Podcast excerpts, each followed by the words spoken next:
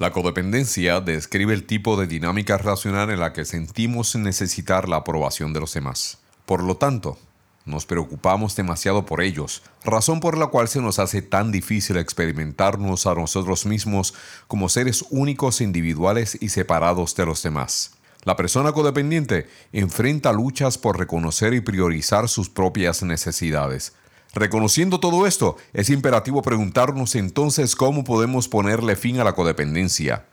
Trataremos de contestar esta pregunta en nuestra edición de hoy de Conversemos, las herramientas que usted necesita para las relaciones que usted desea.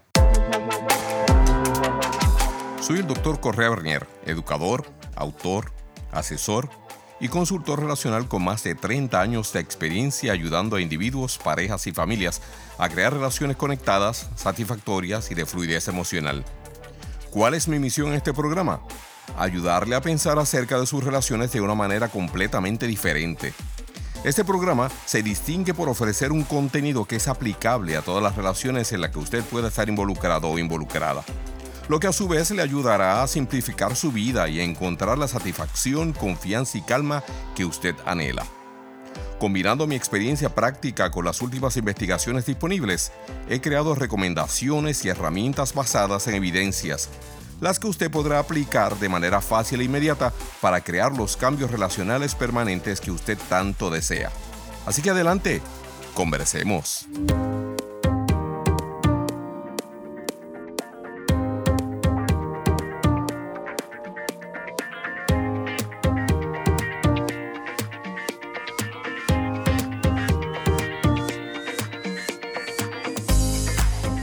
Señoras y señores? Y bienvenidos al episodio número 24 de Conversemos. Les habla el doctor Correa Bernier. Muchísimas gracias por acompañarme el día de hoy. Si esta es la primera vez que nos escucha, que para bien sea. Espero que lo que escuche sea de su agrado y que sirva para empoderarle a tener mejores relaciones en su vida. Espero además que lo que escuche le lleve a considerar estar de regreso aquí la próxima semana y que tenga bien ser uno de nuestros seguidores o seguidoras recurrentes. Le invito además a suscribirse a nuestro podcast y a visitar nuestro portal en conversemos.com. Si usted ya es parte de la familia de Conversemos, entonces permítame agradecerle por darle un sentido a nuestro humilde esfuerzo. Le agradezco además inmensamente por su apoyo y por lealtad que usted nos muestra cada semana al encontrarse aquí conmigo en Conversemos. Mire, hoy estaremos hablando o tratando el tema de la codependencia.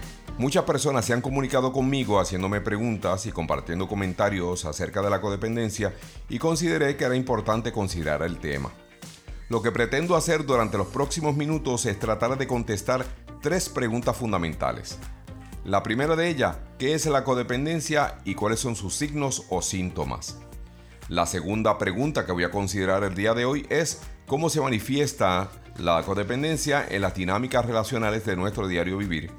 Y por último, trataré de cerrar el programa tratando de contestar la pregunta de cómo ponerle un alto a la codependencia. ¿Qué le parece?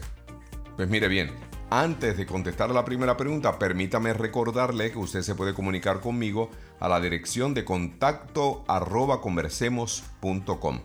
En esa dirección usted me puede enviar sus comentarios, si tiene alguna pregunta de algo que no quedó claro Obviamente, por favor, envíemelo porque a mí me encantaría poder continuar la comunicación con usted y clarificar cualquier duda que pueda quedar después de nuestro programa.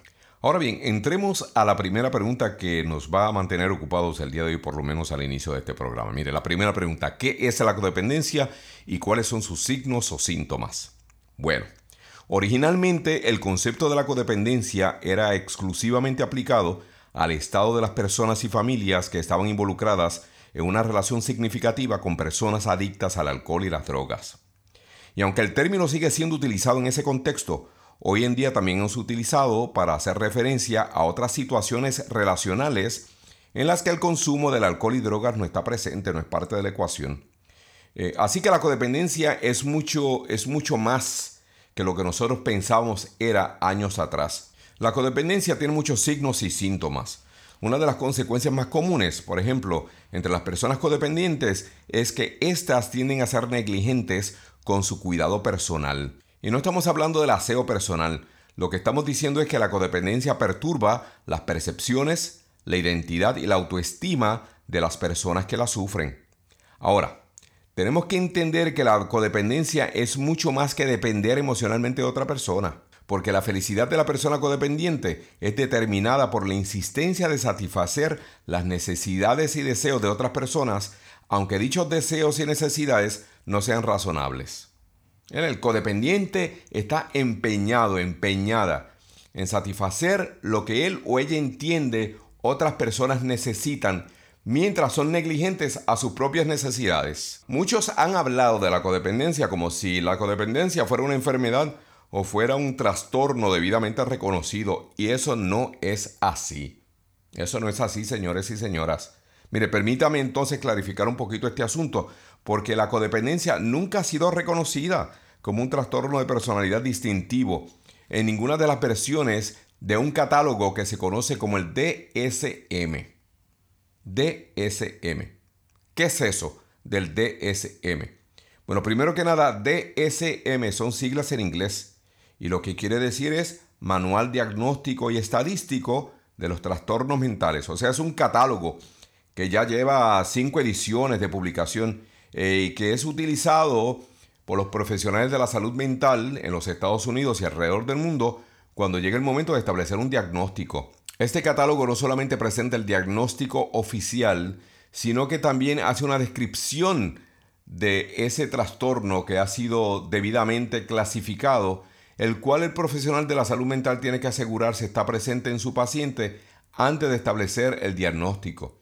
Y junto al diagnóstico y, a la descripción del diagnóstico del trastorno, también viene un código, viene un numerito que usualmente nosotros utilizamos cuando llega el momento de hacer todo el papeleo eh, para los seguros, para las agencias de seguro médico y todo lo demás. En realidad el manual lo que presenta es un marco integral de los síntomas y la clasificación de las condiciones de la salud mental y de comportamientos. Y aunque este manual incluye un diagnóstico oficial que se conoce como el trastorno de personalidad dependiente, nunca, nunca, jamás este catálogo ha incluido o este manual ha incluido la codependencia como un diagnóstico o trastorno de personalidad oficial.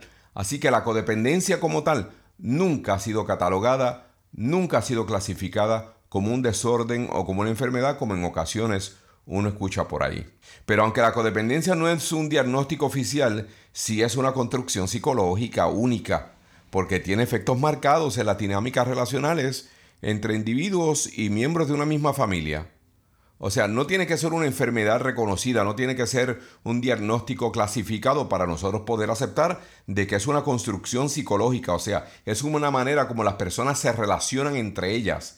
La persona codependiente tiene una manera muy particular de relacionarse con otros individuos, con personas a su lado como sus enamorados, parejas, etc. Y cómo también se relaciona con los miembros de su propia familia. Sabiendo que no es un trastorno, que no es una enfermedad orgánica, debidamente clasificada ¿no? por el DSM, entonces la próxima pregunta que nosotros debiéramos de hacernos para educarnos en el día de hoy, y eso es lo que a nosotros nos interesa eh, aquí en Conversemos, ayudarle a usted a aprender, a educarse, a, a ganar conocimiento, porque nosotros entendemos que el conocimiento es poder. Entonces la pregunta fundamental que debiéramos de considerar ahora debería de ser cómo entonces se manifiesta la codependencia en las dinámicas relacionales en nuestro diario vivir. ¿Cómo se manifiesta la codependencia en el diario vivir de la persona codependiente? Primero que nada, mire, a corto plazo, la codependencia puede llegar a ser un fenómeno irreconocible. Irreconocible.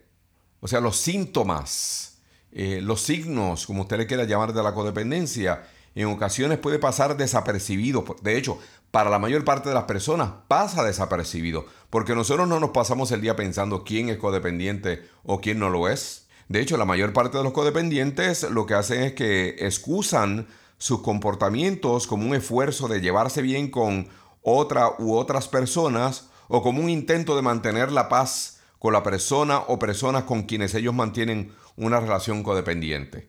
O sea, el codependiente no se identifica a sí mismo hasta tanto hace el trabajo necesario como un codependiente porque todo se ve muy bien. Son personas buena gente, son personas que son muy amables, son personas que lo que quieren hacer, entre comillas, mantener la paz, lo que quieren entre comillas, llevarse bien con las demás personas. Lo que el codependiente tiende a ignorar son los sentimientos.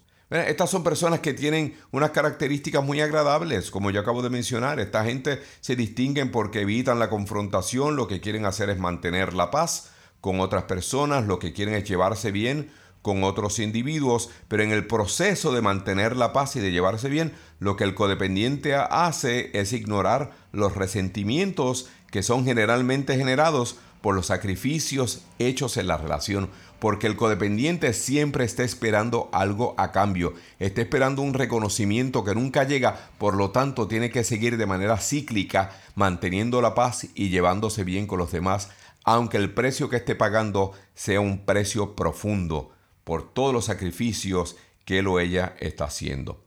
Así que el codependiente, la codependiente regularmente está inconsciente del verdadero precio que está pagando como resultado de esa relación que mantiene con otra persona o con otras personas, o con un trabajo, o con una religión, o con un vicio, ¿no? Como el alcohol, las drogas. En la mayor parte de las ocasiones el codependiente está totalmente inconsciente del precio que está pagando como resultado de sus relaciones. Mire, por ejemplo, eh, para que me entienda mejor, en las relaciones funcionales, en las relaciones saludables, cuando la situación relacional se torna difícil, lo que ambas personas anhelan es que la pareja sepa cómo seguir siendo quien él o ella verdaderamente es.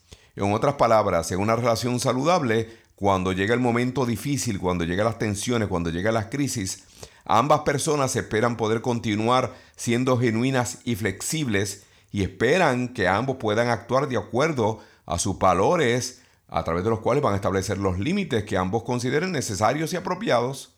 Es una relación saludable. No es que todo está bien. Llega la crisis, sí, fantástico, pero no quiere decir que de momento nosotros nos salimos del cauce y nos transformamos en una persona que no éramos. Lo que se espera en una relación saludable es que utilicemos las herramientas, los valores, el contenido de nuestra personalidad para resolver el problema. Y esto se debe a que en una relación saludable, las fortalezas de una persona ofrece el contrapeso adecuado a las debilidades de la otra persona. Y que entonces eso es un intercambio de fortalezas y debilidades. Por lo tanto, en una relación saludable, ambas personas están dispuestas a trabajar en una negociación para traer a la relación de regreso a un estado normal, en un estado de fluidez relacional donde ambos entonces puedan funcionar adecuadamente. En las relaciones codependientes, no, en las relaciones codependientes el bienestar de ambas personas está entrelazado. O sea, no se sabe dónde comienza una y dónde termina la otra.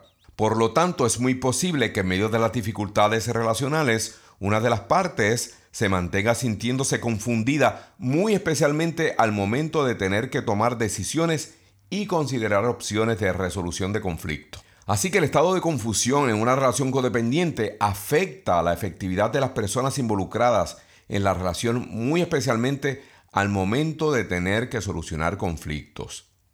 Por lo tanto, una parte central de la codependencia es que el codependiente está más enfocado o enfocada en prestarle atención a las reacciones y respuestas de la otra persona que el estar consciente de lo que él o ella está sintiendo realmente. Usted ve el truco en la manera como el codependiente se relaciona. O sea, para el codependiente, el codependiente está más consciente de lo que la otra persona está sintiendo que lo que él o ella está sintiendo.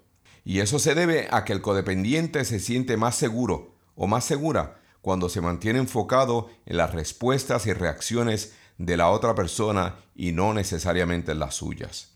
Y estas son algunas de las razones por las cuales es tan difícil para los codependientes establecer límites saludables. De igual manera, para las personas codependientes es muy difícil respetar y reconocer no solamente sus límites, sino también los límites de los demás. Muy difícil, muy difícil. Por lo tanto, la persona codependiente no sabe cómo honrar lo que verdaderamente quiere para sí mismo, para sí misma, muy especialmente cuando sus deseos son distintos a los deseos de la persona de quien él o ella depende emocionalmente. Cuando una persona codependiente es parte de una relación, su vida se mantiene centrada en los demás. Esa es la razón por la cual la manera como ellos funcionan en su vida diaria es como si fueran barcos con velas y sin anclas. Usted entiende lo que yo quiero decir con eso, ¿verdad? Sí, porque un codependiente es como un barco con velas pero sin anclas. O sea, se pasa la vida eh, impulsado por las corrientes y brisas de necesidades, solicitudes, deseos y horarios de los demás y nunca logran anclarse en sí mismos.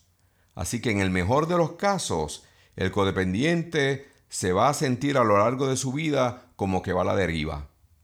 En el peor de los casos, el codependiente se siente a lo largo de su vida como si estuviera eternamente perdido o perdida. Y como no tienden a equilibrar su hipervigilancia por las demás personas con un sentido claro de quién ellos o ellas son, entonces lo que tienden a hacer es confiar demasiado en la brújula de las demás personas, lo que termina desviando la trayectoria, sentido y propósito de vida de los codependientes, y lo que termina llevándoles hacer más inversiones emocionales en otras personas que en ellos mismos. Y de esa es la manera como la codependencia se manifiesta a lo largo de las dinámicas relacionales del diario vivir de las personas que la sufren. Pero ahora queremos entrar y tratar de contestar la pregunta, ¿cómo podemos ponerle un alto a la codependencia? Y a mí me gustaría contestar esa pregunta cuando regresemos de esta corta pausa. Regresamos en unos minutos.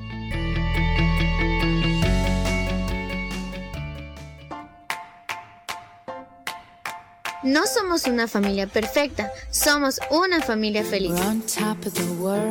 Lo importante de una familia no es vivir juntos, sino estar unidos.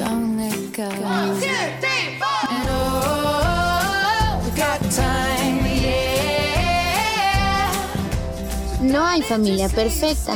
Todos discutimos y peleamos. En ocasiones incluso dejamos de hablarnos, pero al final la familia es la familia. Y el, amor siempre estará ahí.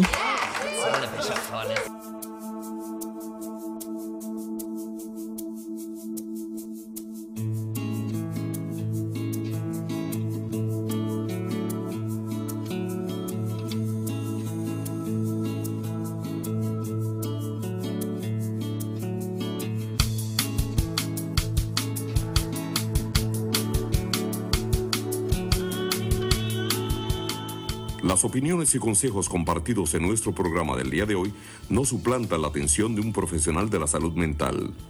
Si usted se ha identificado con los temas o síntomas discutidos, le recomendamos busque la ayuda de un profesional de la salud mental o relacional. Conversemos, estimulando el bienestar familiar a través de la educación.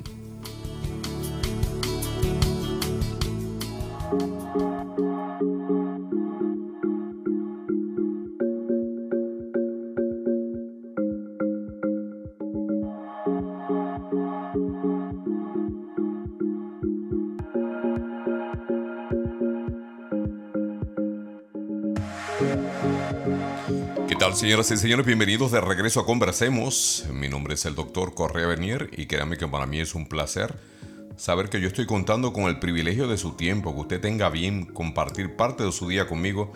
Sinceramente, para mí es un verdadero honor. Así que muchísimas gracias por acompañarnos en este humilde esfuerzo. El día de hoy estamos hablando acerca de la codependencia, eh, un tema muy popular en nuestros días y que muchísimas personas tienen diferentes opiniones. Mire, cuando usted pregunta qué es la codependencia, todo va a depender a quién usted le esté preguntando, ¿no?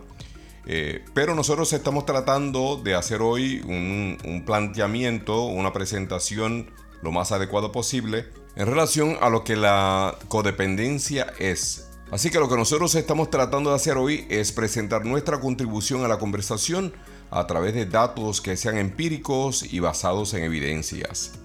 Eh, hemos estado hablando de tres preguntas. Estamos preguntándonos primero qué es la codependencia. La segunda pregunta que tratamos de contestar el día de hoy fue cómo se manifiesta la codependencia en nuestras relaciones a lo largo de nuestro diario vivir y, ahora queremos tratar de contestar la pregunta cómo podemos ponerle un alto a la codependencia.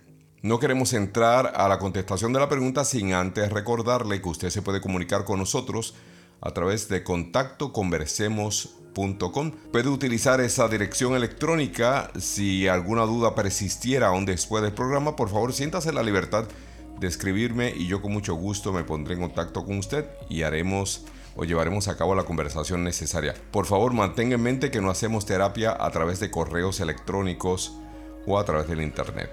No, pero queremos obviamente serle fiel a usted y tratar de contestar sus preguntas, las dudas que puedan persistir después de haber escuchado nuestro programa.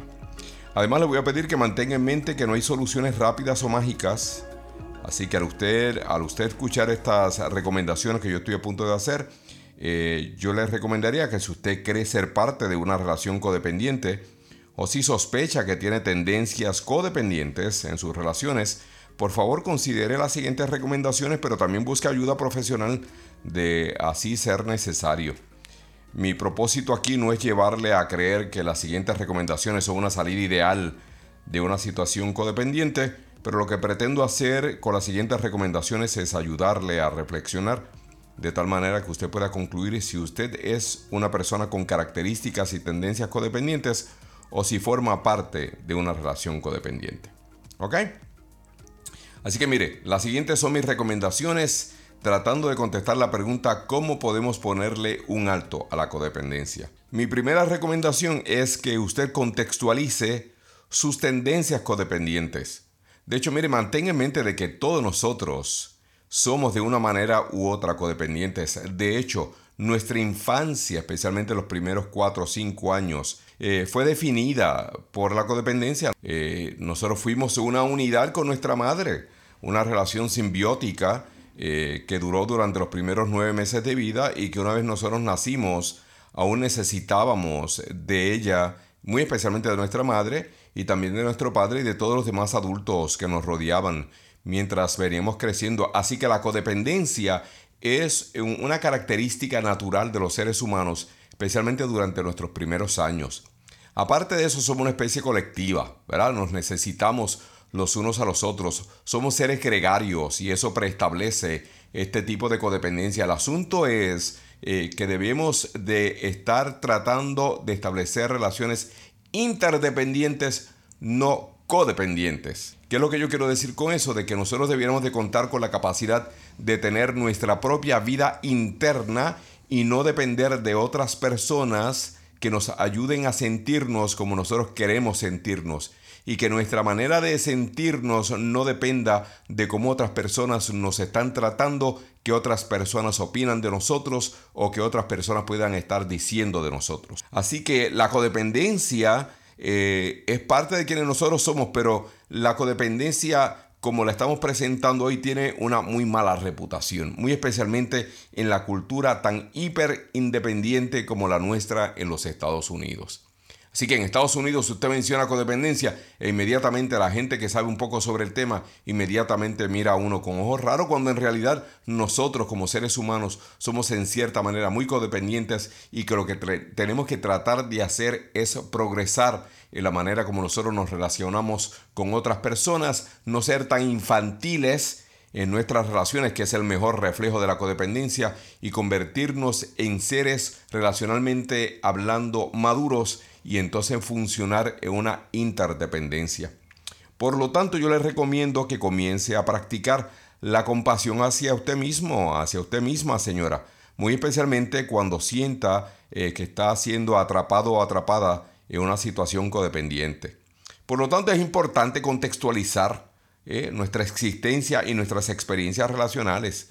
Pues mire, en, en culturas colectivistas, como son en la mayoría las culturas latinoamericanas, ¿verdad? porque acabo de decir que nosotros somos, eh, somos seres colectivos y nuestras culturas latinoamericanas son muy colectivas. A nosotros nos gusta el grupo, estar en familia, tener la fiesta, ¿no? Tenemos fiestas durante el año a nivel nacional, a nivel de ciudad, a nivel local, pero también tenemos la tendencia a mantenernos muy unidos eh, con nuestras familias. Y para nosotros que tenemos la tendencia a celebrar tantas costumbres y que contamos con tantas cualidades culturales eh, colectivistas, cuando nos mudamos a los Estados Unidos, para aquellos que vivimos acá en los Estados Unidos, pues ser parte o venir a ser parte de una cultura tan individualista como la norteamericana, pues entonces nos hace sentir como que somos demasiado codependientes. Una de las razones por las cuales nosotros hemos tenido tanto problema con los sistemas escolares en los Estados Unidos, por lo menos en los últimos 50 años, aunque ha estado mejorando, era precisamente porque el sistema educativo norteamericano no entendía esa parte colectiva de nuestras familias. Por lo tanto, no vaya a pensar de que la palabra codependiente siempre refleja un mal relacional en todas las personas que la están experimentando. La codependencia no significa que el codependiente sea una persona débil, que sea una persona defectuosa o que de alguna manera haya fracasado en, cuidar de sí mismo. En realidad lo que la codependencia comunica es una sobrevivencia relacional. ¿verdad? porque, porque la codependencia, como yo acabo de decir, tiene una función psicológica. Una función psicológica. Y esa función, como yo acabo de mencionar, se deja ver durante los primeros años de nuestra infancia, cuando estamos funcionando eh, bajo las necesidades de nuestros padres y bajo las necesidades de los adultos que estaban alrededor nuestro, de que nosotros tenemos que encontrar un lugar de cómo acomodarnos entre tantas necesidades que estos adultos tenían para que alguien en algún momento se fijara en nosotros y en nuestras necesidades. Por eso el niño llora cuando tiene hambre. Por eso el niño llora cuando necesita un cambio de pañal. No porque si el niño no tuviera esa habilidad de llorar, obviamente nosotros los adultos estamos muy distraídos en muchísimas otras cosas, así que la codependencia siempre ha tenido una función psicológica en nosotros los seres humanos. Por lo tanto, tenemos que reconocerla y estar conscientes y ser intencionales en que nos tenemos que mover de la codependencia a la interdependencia. Y por lo tanto, yo tengo que mencionar aquí que hay mucho material disponible que yo estoy seguro podría ayudarle a usted a autovalorarse, porque para una persona poderse mover de la codependencia a la interdependencia, lo primero que tiene que hacer es darse el valor que él o ella merece. Eso es muy importante. Así que yo le invito yo les recomiendo que usted trate de encontrar la mejor manera de cómo reconocer su valor como persona, su valor como individuo, porque eso es un imperativo. Es un imperativo. Es imperativo que usted comience a notar, a establecer y aceptar que usted, por sí mismo, por sí misma, es una persona de valor. Y que usted no necesita absolutamente a nadie ni a nada que le dé el valor que ya usted tiene innatamente en usted como ser humano y como persona. Mi próxima recomendación es que usted trate de practicar el egoísmo inteligente. Mm, yo sé que a lo mejor ya usted se incomodó cuando escuchó la palabra egoísmo, porque la mayor parte de nosotros creemos que la mejor actitud relacional es una actitud mesiánica. Y si eso es lo que usted cree, lamento decirle que está muy equivocado, muy equivocado. Las relaciones mesiánicas, las relaciones sacrificiales, nunca funcionan, nunca le rinden el producto que usted espera recibir. Así que recuerde que la codependencia forma parte de un espectro, por lo tanto, no es una categoría fija o absoluta. No lo es. Muchos comportamientos que son categorizados como codependientes podrían simplemente ser comportamientos prosociales, amables y considerados. Eso todo no tiene que ser codependientes. Por lo tanto, usted debiera evitar desviarse demasiado hacia uno de los extremos del espectro de la codependencia Usted debiera de mantener ese balance que yo le acabo de mencionar en la respuesta anterior. Usted debiera de ver cómo puede mantenerse en una interdependencia con la gente que usted quiere, que usted ama y que usted aprecia tanto. Interdependencia no es codependencia. Interdependencia es donde hay un intercambio, donde hay un canje continuo, ¿no? De cuidarnos mutuamente, de respondernos mutuamente y que nadie tiene que sacrificarse por el otro. Aquí en nuestras relaciones humanas no hacen falta mesías. Usted no tiene que sacrificarse por nadie, usted lo que tiene que estar es simplemente disponible para el apoyo de las personas que usted quiere que lo necesiten, cuando lo necesiten, pero usted no tiene por qué estar dispuesto o dispuesta 24/7 para las personas que usted tiene a su alrededor. Así, por lo tanto, mire, yo le recomiendo que usted observe los patrones de sus respuestas a las personas más cercanas. Eh, ¿Cree usted que podría responder de manera diferente a como lo hace hoy y aún así sentirse bien a largo plazo en su relación con las demás personas? Porque si usted no cree que usted se puede sentir bien sin, sin ser como es con otras personas, entonces usted debiera de examinar más a fondo este fenómeno de la codependencia. Eh, permítase practicar pequeños actos de egoísmos inteligentes, actos que honren sus necesidades, sus deseos y sus sentimientos y que también honren su propio bienestar. Usted tiene que cuidar de usted, así que reconozca cuando ha ido demasiado lejos al poner a los demás primero que usted. Y después que reconozca eso, entonces intente hacer algo diferente. Y mientras está intentando hacer algo diferente, no se juzgue, no se maltrate y no se critique. Tome tiempo para usted. Usted merece tanto tiempo para usted como el tiempo que usted le está brindando a los demás. Mi tercera recomendación, de manera muy humilde. Yo le recomiendo que esté consciente de sus propias necesidades. Para hacer eso, primero va a tener que distinguir sus necesidades de las necesidades de las demás. Segundo, va a tener que distinguir sus necesidades en contra de las tendencias que usted tiene hacia el miedo, al abandono y la soledad. Muchas personas se concentran en otras personas no necesariamente porque no reconozcan sus propias necesidades, sino porque le tienen terror a la soledad y al abandono. Hay mucha gente que lo que quiere es evitar la desaprobación de alguien. Hay otras personas que necesitan evitar seguir dando en exceso. Usted tiene que entonces tratar de evaluar cuál es su situación. ¿Usted quiere evitar que lo desaprueben por algo? ¿O usted necesita evitar seguir dando en exceso. Usted puede evitar dar en exceso si usted quiere hacerlo, tiene que evitarlo, pero tiene que evitarlo después que reconozca que está dando en exceso. ¿Usted qué necesita? ¿Necesita evitar cometer errores? ¿O necesita ofrecerse un poco de gracia y permitirse ser totalmente humano?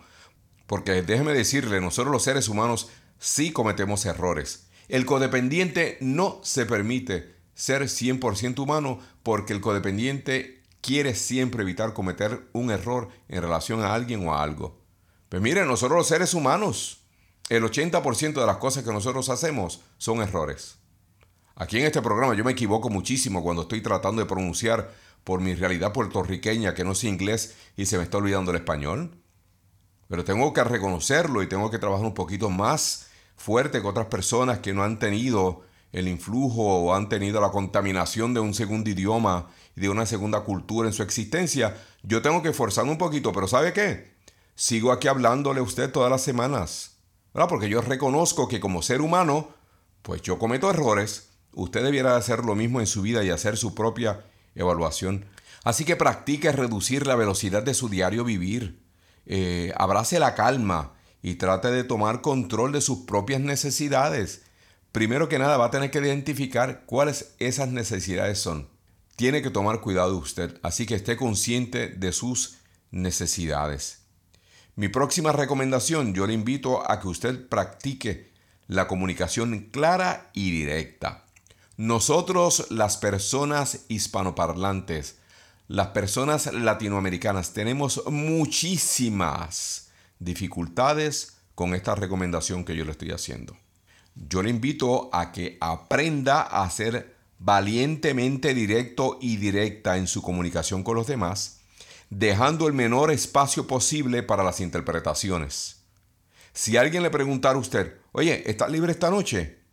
Y usted entiende que no va a estar libre esta noche, mire, respóndale y dígale, no, no voy a estar libre esta noche.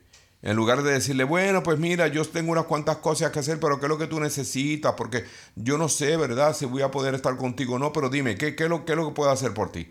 No, aprenda a ser directo. Aprenda a ser directa. No tiene el tiempo esta noche. No se comprometa en asuntos que después obviamente usted va a estar presionado, presionada por el tiempo. Aprenda a ser gentilmente directo. Y mantenga en mente que la comunicación clara con otras personas comienza con una comunicación clara con nosotros mismos. Por lo tanto, tenemos que establecer parámetros para nosotros mismos, sacar el espacio, marcar el tiempo donde usted no está dispuesto o dispuesta hacer absolutamente nada por nadie más que no sea usted. Tomarse el tiempo para descansar unas cuantas horas, una tarde, una noche, y déjese de estar comprometiendo con cosas que usted sabe que usted no quiere hacer simplemente por satisfacer a los demás. Tiene que permitir que otras personas vean algo más en usted que la versión que siempre han tenido. Esa versión que tienen de usted que usted siempre está disponible 24 horas al día, 7 días a la semana. Tiene que evitar que las personas sigan viendo esa versión de usted que siempre es agradable o que siempre lo que quiere hacer es mantener la paz o que siempre está dispuesto a sacrificarse por la diplomacia. Eh, no, no, usted permita que las demás personas vean que usted es un ser humano completo y todos los seres humanos tenemos dos polos. Así que dependiendo el día que usted me encuentre a mí, va a depender el polo que usted va a ver manifestado en mi vida. Nosotros en ocasiones estamos molestos y en ocasiones estamos felices. Eso significa que somos 100% humanos. Nosotros no solamente tenemos una versión de nosotros y es permisible que otras personas puedan ver esas expresiones de nuestra humanidad sin usted sentir que está decepcionando a nadie. Así que practique la comunicación clara y directa. Primero sea claro y directo con usted. Y entonces comienza a ser claro y directo con los demás en su vida, con sus hijos, con su esposo, con su esposa, con su compañero, con sus vecinos. No, mire, y no estoy hablando de ser mal educado, ¿ah? no estoy hablando de ser grosero, estoy hablando de ser directo, de ser claros, de tal manera que las otras personas no tengan espacio para hacer interpretaciones de lo que nosotros le hemos comunicado. Próxima recomendación, manténgase en la posición que le corresponde.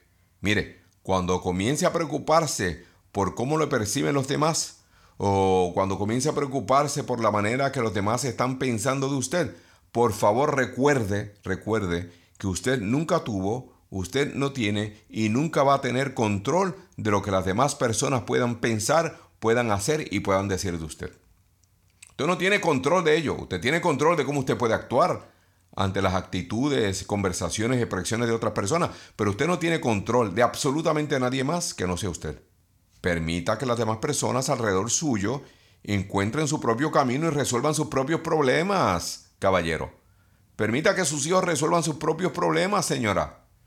Eso no quiere decir que lo abandonemos, eso no quiere decir que no apoyemos, pero es importantísimo que nosotros manteniéndonos cerca de ellos y ellas, le permitamos que ellos resuelvan sus propios problemas. De tal manera que puedan desarrollar las habilidades necesarias para ser exitosos a lo largo de la vida. Por lo tanto, no se preocupe, su bondad va a seguir brillando aun cuando otras personas que usted quiere se sientan un poquito decepcionado o decepcionadas con usted de vez en cuando. La decepción es importante porque van a tener que negociarlo. ¿no? Van a tener que entender que papi y mami no está para, para conmigo 100% del tiempo para resolverme todos mis problemas. De que nosotros como seres humanos, como individuos, tenemos que desarrollar nuestras propias habilidades y que cuando necesitemos ayuda o apoyo, la busquemos en las personas indicadas. Mi próxima recomendación, tome tiempo para nutrir su amor propio incondicional. No solamente el amor propio, es un amor propio incondicional. Eso quiere decir amarse usted mismo independientemente de la situación que esté viviendo o de las circunstancias que usted esté enfrentando. Cuando usted se maltrata y cuando usted se juzga, lo que en realidad usted está haciendo es socavar su capacidad de amarse a usted mismo y a usted misma. Y mientras usted socava la manera como usted se ama a usted mismo y a usted misma, lo que está haciendo también es socavando la manera como usted ama a los demás. Así que es muy importante que nosotros practiquemos el amor propio incondicional. Tenemos que aprender a aceptar los sentimientos dolorosos que podamos estar sintiendo sin sentir la necesidad de automedicarnos, de tratar de consolarnos con otras personas o con otras experiencias. ¿Sabe por qué? Porque los sentimientos dolorosos lo único que está haciendo es, está ampliando y está afirmando de que usted y yo estamos presentes en una experiencia humana. Nosotros los seres humanos experimentamos de vez en cuando situaciones dolorosas, por lo tanto debiéramos de aceptar cuando nos estamos sintiendo doloridos y cuidar de nosotros mismos. Tenemos que aprender a aceptar nuestras confusiones, porque las confusiones lo único que nos ayuda a ver es que nosotros, ninguno de nosotros, podemos mantener nuestra mente despejada todo el tiempo, 100% del tiempo. No, de vez en cuando las preocupaciones van a invadir en nuestra cabeza, van a invadir nuestro espíritu, van definitivamente a invadir nuestra alma y en muchísimas ocasiones nos van a hacer sentir un poquito mutilados. Pero ¿sabes qué? Eso es importante reconocerlo porque nadie es capaz de mantener su mente despejada todo el tiempo. ¿Por qué? Porque somos seres humanos, tenemos muchas cosas que hacer, hay muchas distracciones en nuestra vida diaria, así que tenemos que concentrarnos en nuestro propio bienestar, porque si concentrándonos en nuestro propio bienestar se nos hace difícil, imagínense cuando nosotros estamos tratando con lo nuestro mientras nos concentramos en los problemas de los demás. Imposible.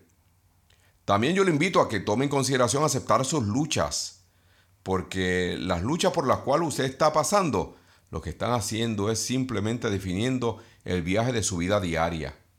Lo que usted está viviendo en su vida diaria, mire, eso es parte, porque ahí, ahí, de ahí es donde nacen las memorias. Y de, ahí es donde nacen las satisfacciones de las luchas que vamos ganando día a día. Hay, hay unas luchas que son muy pequeñas, hay otras luchas que son gigantescas. pero todas ellas se van acumulando para enseñarnos de que todo nosotros lo podemos hacer de acuerdo a nuestros principios, de acuerdo a nuestra espiritualidad, de acuerdo a quienes nosotros somos. Por lo tanto, tenemos que aceptar las luchas. Pero para aceptar las luchas tenemos que estar concentrados en nosotros, que es precisamente lo que el codependiente no puede hacer o se le hace muy difícil hacer, concentrarse en sí mismo. Usted puede aceptar lo que pueda estar sucediendo en su vida, incluso cuando esté deseando que las cosas sean diferentes. Eso no quiere decir que seamos masoquistas al momento de aceptar lo que está sucediendo en nuestra vida. No es que seamos masoquistas, nosotros podemos estar deseando que las cosas fueran diferentes, pero eso no quiere decir que rechacemos y que vivamos en negación en relación a lo que está sucediendo. Por lo tanto, para rechazar la negación, yo acepto lo que está sucediendo en mi vida, lo enfrento con ahínco, lo enfrento con valentía y hago lo que tenga que hacer. ¿Por qué? Porque entonces eso nos lleva a comprometernos con identificar lo que nosotros podemos celebrar, especialmente cuando estamos pasando por situaciones difíciles. ¿Qué es lo que yo quiero decir con eso? Que cuando usted se da tiempo para identificar sus triunfos y comienza a darse permiso para celebrar, usted se va a dar cuenta que independientemente de las situaciones difíciles por las cuales usted esté pasando, siempre va a haber algo en su vida que usted puede celebrar. Yo se lo garantizo. Observe, dése el tiempo, enfóquese en usted, haga lo que tiene que hacer y tome tiempo para amarse a usted mismo de una manera incondicional. Mi próxima recomendación, mire, permita que las historias de su vida se vayan disipando. Sí, que se vayan disipando. Las historias no tienen que permanecer en nosotros por el resto de nuestra vida. Tenemos que reconocer que las historias, a la medida que vayan surgiendo en nuestra mente, nosotros debiéramos de estar comprometidos con deshacernos de aquellas historias y de aquellas memorias que son las más tóxicas. Algunas personas lo pueden hacer a través de una espiritualidad profunda, otras personas lo logran a través del deporte y la actividad física, otras personas deciden hacerlo a través de la ayuda profesional, con psicólogos, con terapeutas, etcétera, etcétera, pero se puede hacer. Y lo más adecuado es que nosotros nos vayamos deshaciendo de las historias más tóxicas que hemos estado almacenando en nuestra mente y en nuestro corazón. ¿Sabe por qué? Eh, porque las historias tóxicas nos mantienen prisioneros en medio de un ciclo de dolor. ¿no? Porque entonces en medio del dolor, cuando estamos, cuando estamos embriagados por una, por una historia tóxica, usualmente lo que nosotros queremos hacer es controlar a los demás para evitar que los demás pasen por lo que nosotros pasamos. Y como ya establecimos, usted nunca va a poder controlar a nadie. Así que lo mejor que puede hacer es irse deshaciendo de las historias tóxicas para que de esa manera usted no sienta la necesidad de controlar o de defender o de proteger a los demás. Por lo tanto, si usted se va a deshacer de esas historias tóxicas, va a tener que dedicar su tiempo. El tiempo que no va a estar eh, dedicado a las historias tóxicas, entonces lo va a tener que dedicar en otras áreas de su vida.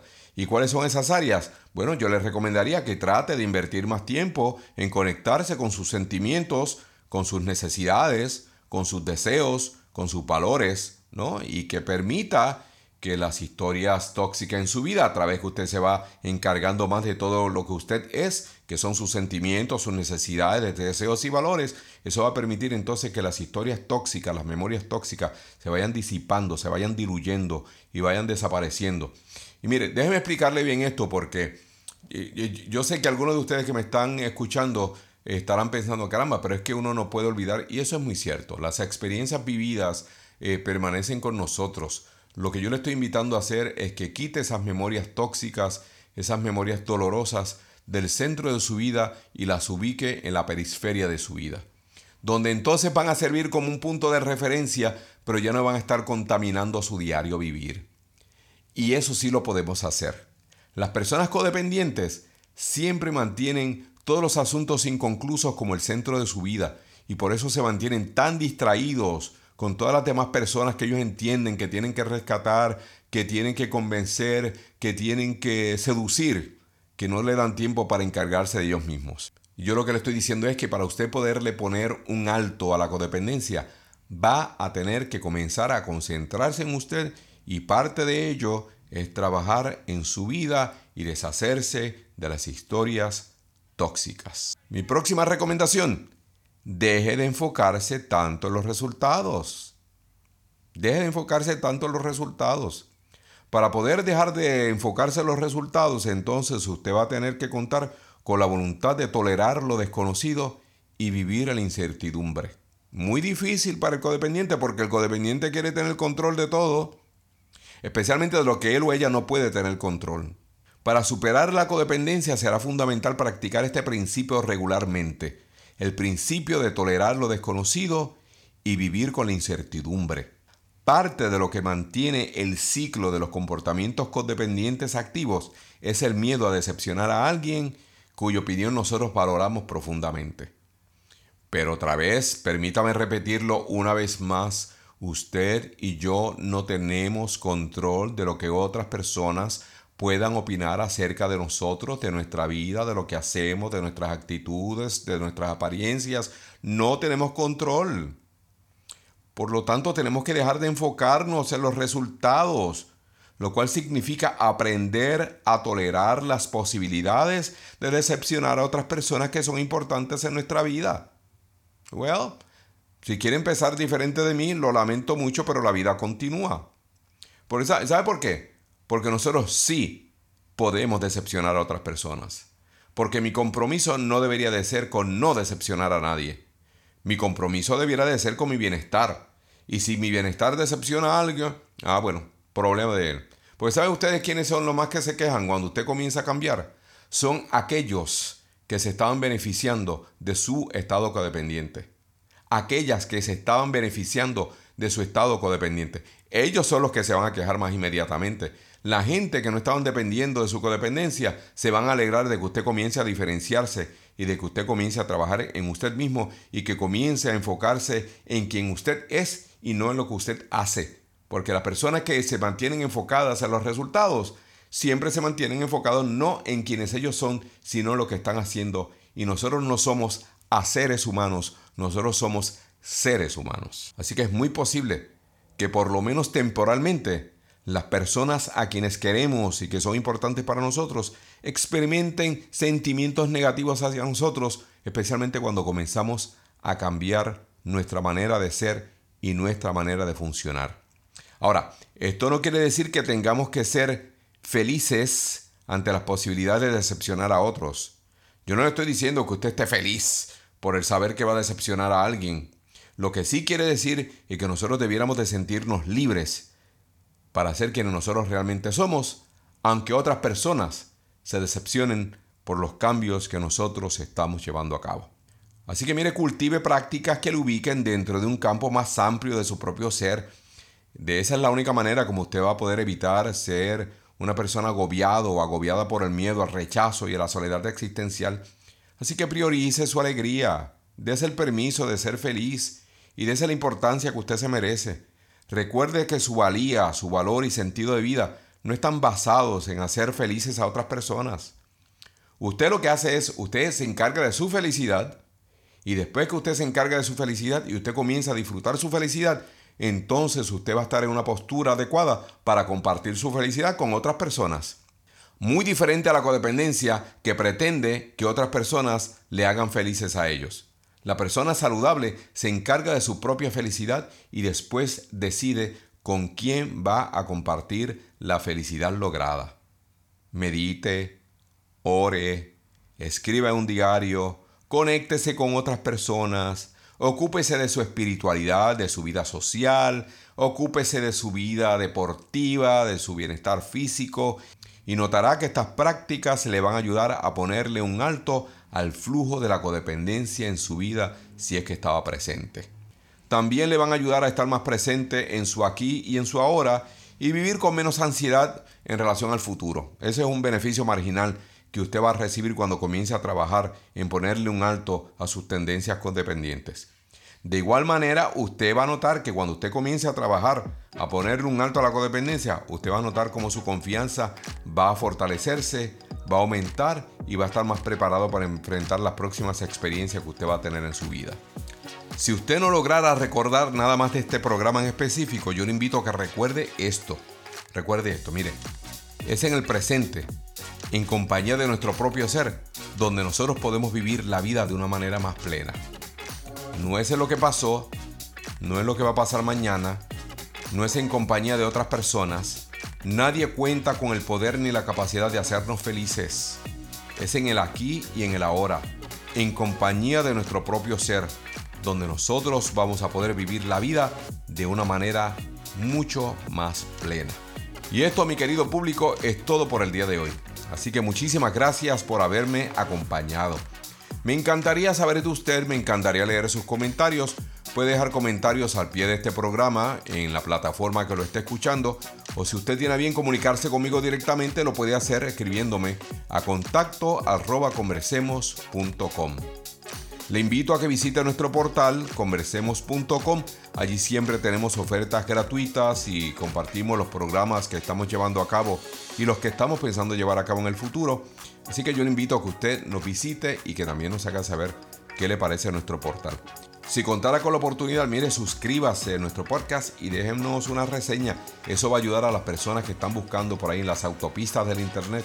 Le va a hacer posible que nos encuentren mientras están viajando en este mundo mágico que ha hecho de nuestro mundo un globito muy pequeño. Así que muchísimas gracias por el honor de su compañía, muchísimas gracias por el privilegio de su tiempo. Le deseo muchísimas bendiciones, le deseo muchísima salud y mucha, mucha paz en su alma y en sus relaciones. Les habló el doctor Correa Bernier. Espero volvamos a coincidir aquí la próxima semana. Hasta entonces, adiós. Las opiniones y consejos compartidos en nuestro programa del día de hoy no suplantan la atención de un profesional de la salud mental. Si usted se ha identificado con los temas o síntomas discutidos, le recomendamos busque la ayuda de un profesional de la salud mental o relacional. Conversemos, estimulando el bienestar familiar a través de la educación.